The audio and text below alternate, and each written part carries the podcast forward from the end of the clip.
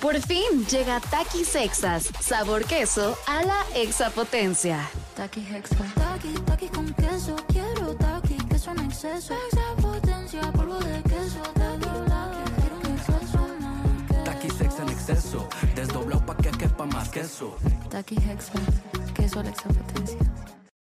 Estás escuchando Jordi en Exa, el podcast. Señores, buenos días, Manolito. Buenos días, amigo. ¿Cómo estás? Bien, amigo, bien, feliz de verte, saludarte, este, estar contigo en este día. Que, que como bien dices, todo octubre se conmemora ese es, eh, el, el tema de la lucha contra el cáncer, pero hoy en específico, hoy 19 de octubre, es el día, es el Día Internacional de la Lucha contra el Cáncer de Mama. Exactamente, sí. Hoy, hoy es específicamente el día. Así es que, bueno, pues hay que tener mucho cuidado, revisarnos, estar pendientes. Ustedes, hombres, de hecho, hoy van a venir de FUCAM para que podamos platicar con ellos. Van a venir de FUCAM para platicar. Es uno de nuestros invitados de hoy. Y siempre creo que es bien importante porque, en serio, una información como esta te puede salvar la vida o a ti, o a tu mamá, o a tu tía, o a tu abuelita, o a tu hermana, o a tu hija. Entonces sí es bien, bien, bien importante lo que podamos tener de ese aspecto. ¿Estás de Sí, el cáncer de mama es, es la primera causa de muerte este, por cáncer en mujeres de 25 años y más en México. Sí. Viene está una, perro. viene una buena amiga, es Gaby Elizalde, que usted la conoce, una conductora, que bueno, no sé si sea algo público, pero ella me permitió decirlo. Lamentablemente tuvo un tumor y este y pues bueno, ha vivido todo esto y vamos a salir- vamos a platicar de esto. Viene también un doctor y lo importante es cómo checarte a tiempo puede literal salvarte la vida. Eso es lo más importante. Y como les digo, a los hombres, hombres que tenemos una mujer cerca, por favor, si ella se les va la onda, ayudémoslas a recordarles, ayudémosla a estar pendientes. Es qué tanto la amas, qué tanto la cuidas. Fíjate qué bonito. Me gustó como para eslogan, ¿no? Está Sí. bonito. Gracias. Gracias, Gavita Nieves. ¿Cómo estás? Muy buenos días, Gavita Nieves. A ver, le voy a hacer una pregunta a Gavita Nieves. Acá, acá ven. Ven, Ven, chiquita.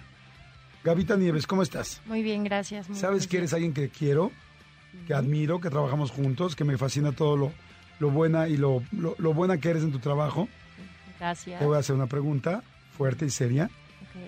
¿Cuándo fue la última vez que te hiciste eh, un tacto en tus pechos para poderte checar de que no tengas una bolita o algo que pueda ser cancerígeno? Creo que fue el mes pasado. Ah, En realidad yo no puedo hacerme todavía la, la Mastografía. La mastografía porque creo que es a partir de los 40. Algo así la última vez que fui a... Pero sí, no lo hago muy constante, pero creo que el mes pasado sí me estuve toqueteando. Ay, qué bueno. Pues ojalá que te toquetes más. Mujeres que nos escuchan, mira qué padre que Gaby sí lo hizo el mes pasado. Acuérdense que un mes o dos meses o tres meses puede ser la diferencia entre que una enfermedad se desarrolle y, y sea lamentablemente terminal y una o que se pueda prevenir la situación, bueno, no prevenir, sino más bien atender la situación. Entonces, entonces, este, pues ojalá que todos los, mínimo una vez al mes, cuando se están bañando, tal, pues se toque. ¿Te sabes tocar? ¿Alguien te enseñó?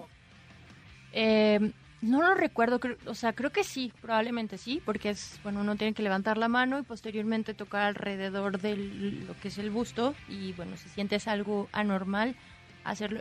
Creo que sí alguien me lo enseñó y como que me quedó muy claro porque tengo una hermana que falleció de cáncer, entonces es como algo que, Claro. de lo que uno se tiene que cuidar mucho.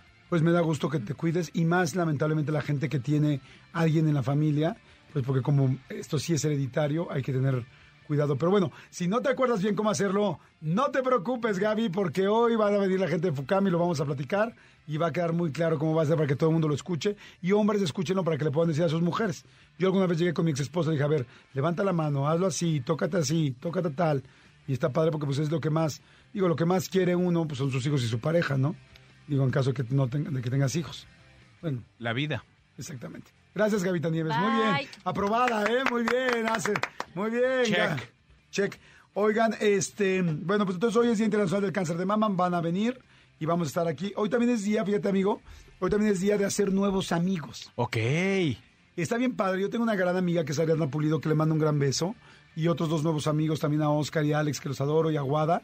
Y yo les decía yo a los cuatro que es bien difícil a mi edad hacer nuevos amigos Es verdad. porque uno se queda, gracias a Dios tengo la gran fortuna de tener muy buenos amigos, este, em- empezando por Manolo que tengo aquí a mi derecha. Igualmente. Y entonces como que es difícil hacer nuevos amigos, pero es padre hacer amigos, es padre conocer gente nueva, es padre hacer gente nueva que te suma, ¿no? Si bien es cierto que cuando estás chavo, eh, dicen que esas amistades son las que, los vínculos más fuertes y son tus vínculos afectivos para toda tu vida, también es cierto que, que en, en el camino puedes encontrar nueva gente, eh, sobre todo que cuando llegas a una edad en la que ya, no es que seas más selectivo, pero ya sabes qué es lo que buscas que una persona te aporte.